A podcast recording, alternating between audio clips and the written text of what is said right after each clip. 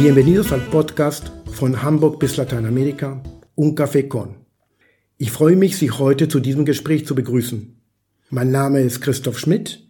Ich war bis Ende 2018 Hauptgeschäftsführer des Lateinamerika-Vereins. Heute betreue ich ehrenamtlich die kulturellen Aktivitäten des Vereins.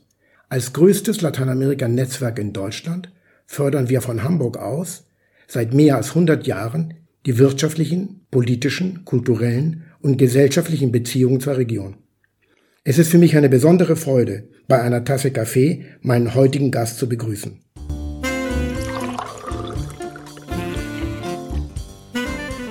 Buenos días, Claudia Sea Schmidt. Buenos días, Herr Schmidt. Sie sind ja eine Kommunikationswissenschaftlerin aus Kolumbien. Ihr Arbeitsleben in Berlin begann, als Sie Dokumentarfilmerin und Korrespondentin für die Deutsche Welle und lateinamerikanischen Sendern waren. Seit 2002 konzipieren und realisieren Sie Projekte für verschiedene Medien. Ihre Leidenschaft gilt natürlich seitdem den Themen Kunst, Kultur und Politik. Als Liebhaberin und Vermittlerin der Kunst zwischen Lateinamerika und Deutschland ist es interessant zu hören, wie Sie eigentlich hier überhaupt nach Deutschland gekommen sind und welche Ihre ersten Schritte waren in diesem Lande. Erzählen Sie uns was darüber. Herr Schmidt, als ich mit meinem Studium in Kommunikationswissenschaft in Kolumbien fertig war und zwei Jahre bei einem Fernsehsender gearbeitet habe, kam ich nach Deutschland durch einen Jugendaustausch. Meine berufliche Laufbahn habe ich bei einer ökologischen Organisation angefangen. Danach kam das Projekt mit dem Stadtmuseum Berlin, das Museum für Berliner Geschichte und Kultur, mit dem Dokumentarfilm über Alexander von Humboldts Reise durch Las Amerikas. Ein paar Jahre später kam die Deutsche Welle, wo ich als Hauptstadtkorrespondentin tätig war. Die Erfahrungen, die ich bei diesen wunderbaren Jobs und Projekten gesammelt habe, habe ich in mein erstes Start-up investiert. Und das war die Gründung der Zeitschrift B26 Europa Lateinamerika. Eine Zeitschrift für Kultur, Wirtschaft und Politik. Ich wollte damals und heute noch den Dialog und kulturellen Austausch zwischen Lateinamerika und Europa reaktivieren. Eine Rubrik, die mir ganz besonders an Herzen lag, war die Kunst. Das tut sich immer noch. Und diese Rubrik habe ich für mich kreiert. Das war eine Plattform, auf der wir die Stars der lateinamerikanischen Szene gezeigt haben. Künstler wie Guillermo Cuitca oder Nicola Constantino oder Francis Alys haben wir in der B26 vorgestellt. Dieser Lebenslauf zeigt doch eindeutig, dass äh, einfach um Kulturen beider Regionen zu verstehen, man sich auch mit diesen Kulturen beschäftigen muss und sie auch kennenlernen muss auf beiden Seiten. Lateinamerika sowie auch Deutschland lebt zurzeit in einer schwierigen Situation. Die Pandemie greift über auch in die Kunst- und Kulturszene. Vielleicht können Sie uns erzählen, wie erlebt man eigentlich diese Situation zurzeit auf dem Kontinent? Sehr schlecht. Dort ist die Situation noch schlimmer und schwieriger als in Europa oder in Deutschland. Wir müssen berücksichtigen, dass es in Lateinamerika keine Wirtschaftshilfe oder eine Art von Überbrückungsgeld im Allgemeinen gibt. Noch weniger für Künstler oder Kunsteinrichtungen. Von daher sind Kreativität und schnelles Handeln gefragt. Aber wie Sie wissen, Herr Schmidt, darin haben wir Latinos Übung. Allerdings der tiefgreifendsten Veränderungen, die die Pandemie mit sich gebracht hat, ist wie überall in der Welt die Digitalisierung. Sie hat alle Kommunikationsprozesse beschleunigt und zwingt uns auf andere Weise miteinander in Beziehung zu treten. Das auch im Bereich der Kunst hat sich viel bewegt. Das merke ich zum Beispiel an der vielfältigen Programmgestaltung einiger Museen und Galerien. Ein hervorragendes Beispiel dafür ist das Museum für moderne Kunst in Bogotá, geleitet von Claudia Hakim.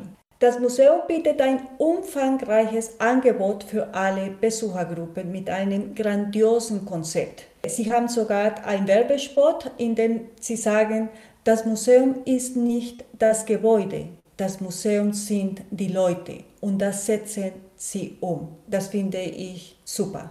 Da geben Sie mir ja gleich den Tipp, noch etwas nachzufragen. Die Leute, es gibt natürlich in Südamerika unendlich viele Künstler, die am Rande des Existenzminimums immer gelebt haben bis zu einem gewissen Grade, Was machen die eigentlich jetzt, wenn sie nicht die finanziellen Mittel haben, um sich, sagen wir mal, digital zu präsentieren? Danke für die Frage, Herr Schmidt. Die Situation der Künstler ist katastrophal. In der ersten Teil der Pandemie sind sie viele auf die Straße gegangen, um zu protestieren. Sie haben finanzielle Unterstützung von der Regierung gefordert. Aber die Unterstützung im Vergleich zu Deutschland war einfach miserabel.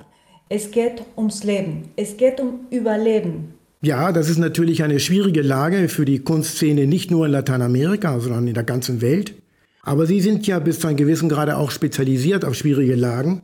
Vor einiger Zeit haben Sie als Graphic Novel übrigens ein Buch herausgebracht zum Thema Klimawandel. Wie kamen Sie eigentlich auf die Idee und wie waren die Netzwerke, die dazu geführt haben, dass Sie dieses Buch publizieren konnten? Alles hat mit den folgenden Fragen angefangen. Wie kann man komplexe Themen in zugängliche Sprache rüber transportieren? Und wie kann Sprache als plastisches Mittel zusammen mit dem Bild verwenden?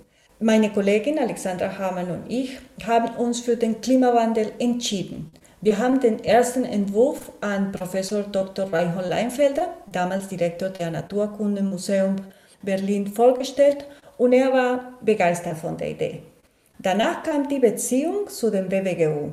Das ist der wissenschaftliche Beirat der Bundesregierung für globale und Umweltveränderungen. Wir hatten das Gutachten des WWGUs studiert.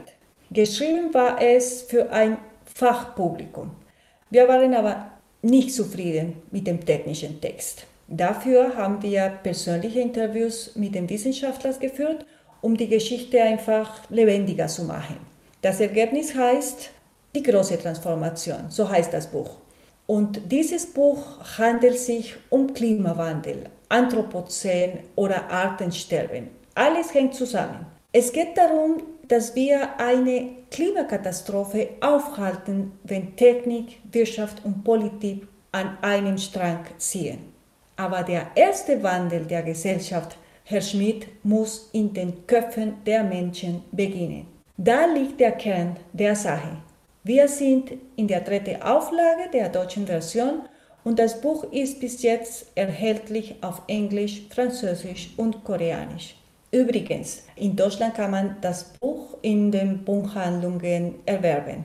Ich schließe mich gleich dieser Werbung an und meine, dass Sie mit Ihren Netzwerken sowohl in Lateinamerika wie auch in Deutschland eine hervorragende Basis bringen, um dieses Thema der Kunst und der Kultur in beiden Regionen weiter zu vertiefen. Ich lade Sie gerne nochmal ein, ein weiteres Gespräch mit mir zu führen, wo wir weiter und intensiver auf diese Themen eingehen.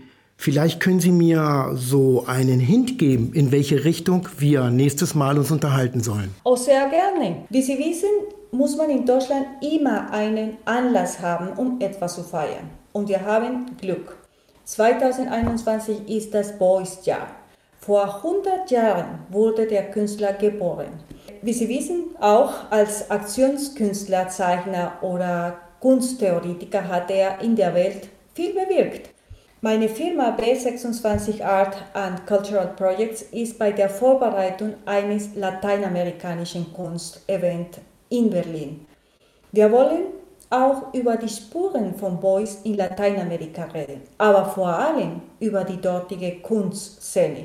In Deutschland leben unheimlich viele Künstler, also die Diaspora, die lateinamerikanische Diaspora in, in Deutschland überhaupt, also in allen Städten von Deutschland.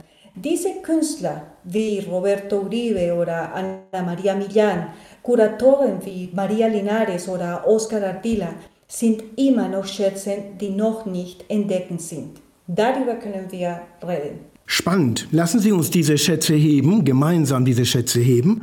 Und wir werden wieder auf das Thema zurückkommen in einem nächsten Gespräch. Querida Claudia, muchísimas gracias por estar con nosotros. Vielen Dank für Ihre Worte und für Ihre interessanten Aufregungen und auf ein neues. Herr Schmidt, vielen Dank für die Einladung. Muchas gracias y hasta la próxima.